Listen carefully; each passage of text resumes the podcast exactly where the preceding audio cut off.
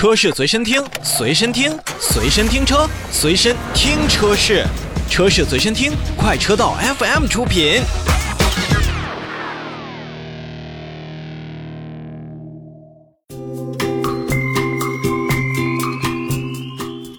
好，召回我们来继续说，来继续看奔驰。最近奔驰的召回确实也比较多，奔驰也是在即日起呢要召回以下两个部分的车型。那么第一部分呢是生产日期在二零二零年十一月十日至二零二一年九月二十五日期间生产的部分进口的 CLA A 级车型共计两台，以及北京奔驰的呃这样的车型是生产日期在二零二零年七月七日至二零二一年八月十九日期间生产的部分国产的 A 级和 GLB SUV 共计三辆。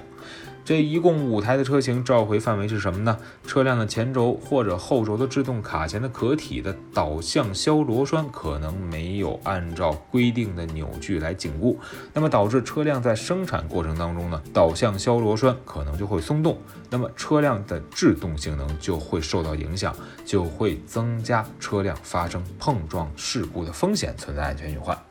所以，不管是奔驰中国还是北京奔驰，都会联系相应的经销商，为这几台车型呢去检查前轴或者后轴的制动卡钳壳体上的导向销螺栓是否按照标准力矩来进行紧固。如果没有的话，就会重新拧紧，以消除此部分的风险。再来看第二部分，就是梅赛德斯奔驰中国汽车销售有限公司要召回2005年4月28日至2015年八月三十一日期间生产的部分进口的 ML、GL 以及 R 级车型，共计十二万零二百九十七辆。